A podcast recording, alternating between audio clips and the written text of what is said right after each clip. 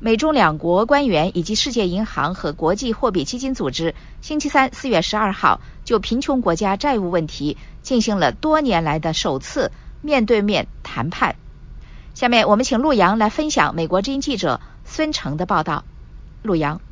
好的，宇宙。中国与西方国家之间在如何减免贫穷国家债务的问题上长期相持不下。彭博新闻社援引知情人士提供的消息报道说。到华盛顿出席世界银行和国际货币基金组织春季年会的中国人民银行行长易纲暗示，中国在这个问题上的立场可能会有所松动。中国是世界上最大的双边债权人，向一百多个国家提供了多达一万亿美元的直接贷款和贸易信贷，而这同时也意味着中国如何处理这些债务，将影响着这些国家乃至整个世界的经济命运。近年来，随着全球经济放缓和利率飙升，发展中国家面临着不断加剧的债务危机。虽然中国曾在一定程度上帮助减免了非洲国家的债务，但同时也拒绝了美国及世界银行等国际组织敦促中国提供更多债务减免的要求。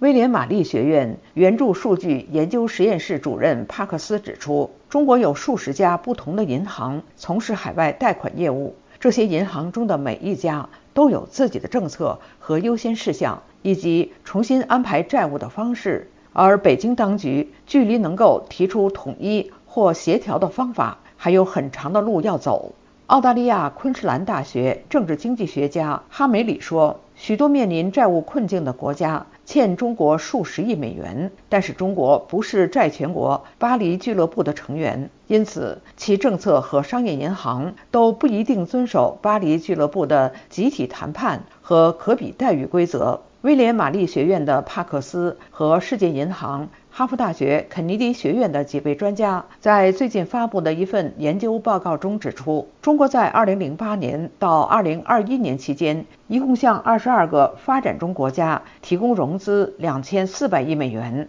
但是，由于越来越多的受援国难以如期偿还，北京又被迫向陷入债务危机的国家提供更多的纾困贷款。帕克斯以巴基斯坦为例说，中国发放紧急贷款不是一时之举。中国已经向巴基斯坦发放了多个紧急贷款。他说：“China has provided another two billion dollar emergency loan。”在刚刚提供了二十亿美元的紧急贷款之后，而巴基斯坦财政部长证实，在一周内又获得了另一笔紧急贷款。几周前，他们还从中国另一家银行获得了另一笔紧急贷款。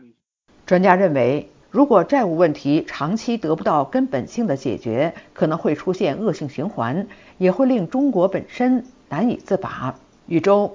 谢谢陆洋分享孙成的报道。世界银行和国际货币基金组织年度集会聚焦中国债务减免立场。阅读更多新闻和深度报道，请登录美国之音中文网 w w w 点 v o a chinese 点 c o m。